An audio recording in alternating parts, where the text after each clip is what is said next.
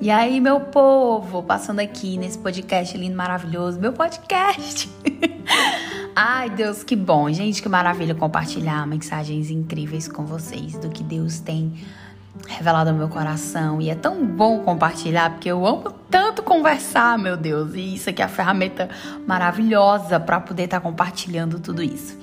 Hoje eu quero falar sobre escolhas. E o que Deus tem revelado, que Deus me revelou assim, né? Eu pedi tanto a Deus ontem, e o meu Deus me dá uma luz, fala comigo, me mostra, tá, não sei o que, o que é que eu tenho que fazer. Daí eu, bem tranquilo hoje, eu jurava, né, gente, que ia sonhar, que Deus ia revelar para mim através de falar alguma coisa, ou Deus ia colocar uma placa de LED, assim, com o que eu devo fazer, ou a resposta a uma palavra, nada veio. Sendo que no percurso de eu vir sair de casa para vir por trabalho, para vir pro trabalho, enfim, Deus já falou no meu coração, você sabe da resposta. Por que que você tá buscando a resposta se você já sabe? Por que tu fica me perguntando se tu sabe da resposta? E é justamente isso. Como é que tu tá buscando quer fazer uma escolha sendo que tu já sabe o que tem que ser feito? E eu falei assim, meu Deus, é verdade, eu já sei o que fazer. E realmente vai ter situações nas nossas vidas que a gente, na nossa vida, né? Eu sou a gata, né? Sete vidas, aquela. Que eu, as nossas escolhas, e eu parei e pensei assim, meu Deus, as minhas escolhas que eu cometi cinco anos atrás tá refletindo quem eu sou hoje. Sabe? Se eu tivesse focado no Wizards em 2014, eu acho, 2015, eu não lembro, eu já estaria fluentíssima hoje. E daí eu comecei a lembrar das escolhas que eu fiz, assim, mas não lembrando do passado, como e, e, ao mesmo tempo ficando triste, frustrada porque não aconteceu. Não, são duas coisas opostas. Mas entendendo que todo dia é um recomeço. Cada dia é um recomeço, cada dia é um recomeço. Eu agradeci a Deus, meu Deus, muito obrigada. Porque eu sei que eu não posso ter dado muito assim, né, do lá no inglês, naquele ano, mas hoje eu tô mais fluentinha um pouquinho, né? Tô chegando lá, porém eu preciso de foco foco no meu propósito, é escolha diária. Eu escolho hoje estudar uma hora por dia. Eu escolho hoje, na hora do meu almoço, tirar 20 minutos e começar a praticar ali um, um listening, um speak, de alguma maneira que me faça evoluir. E principalmente oração.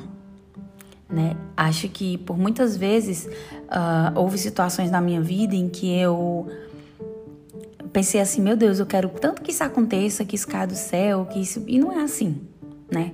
E a gente acaba se frustrando e deixando de orar por conta daquilo, deixar de desejar que aquilo aconteça.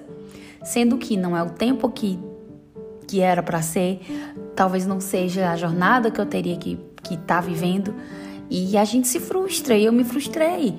Mas entendendo que o propósito de Deus, a promessa de Deus feita nunca é sobre a idade a ser realizada, eu preocupada, né? Meu Deus, eu vou fazer quase 30 anos e tal, e aquela preocupação e vem vida profissional, vida sentimental, família e tal, e, e enfim.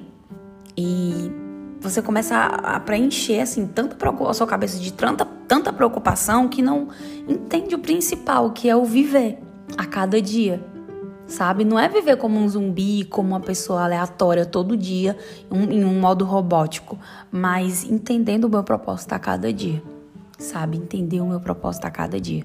E eu falei assim: Deus, muito obrigada, muito obrigada, porque todo dia é um recomeço, todo dia é um recomeço eu treinei hoje, hoje eu estudei inglês e vou orar em busca disso. Deus, muito obrigada e agradecer ser grata, né? Deus, muito obrigada por esses 20 minutos aqui que eu estudei hoje. Foi sensacional, foi maravilhoso. Aprendi tal palavra nova, comecei a praticar um, um, um como é que eu posso dizer?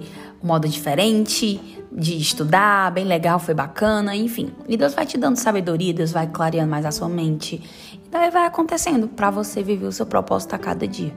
Não é tipo assim, imaginar que ah, eu não tenho um propósito de vida, Gabriela. Não, a gente, às vezes as pessoas acham que propósito de vida é você estar tá infiltrado dentro 100% em uma coisa e não, sendo que o propósito está sempre relacionado a, a pessoas, seja no seu trabalho, ali você dando a sua vida sei, sei lá, como, como ouvi uma pregação, que se você tá ali focado, é, você é enfermeiro, você trabalha no hospital, mas que você viva aquilo. Aquilo ali é o seu propósito de maneira diferente. Alegre o dia de uma pessoa, faça o dia de uma pessoa feliz. Olha, que Deus te abençoe. A senhora vai ser esse remédio aqui, mas que Deus abençoe, que você faça o tratamento direito. Enfim, sempre vivendo um propósito, não simplesmente estar tá ali para cumprir emprego, sabe?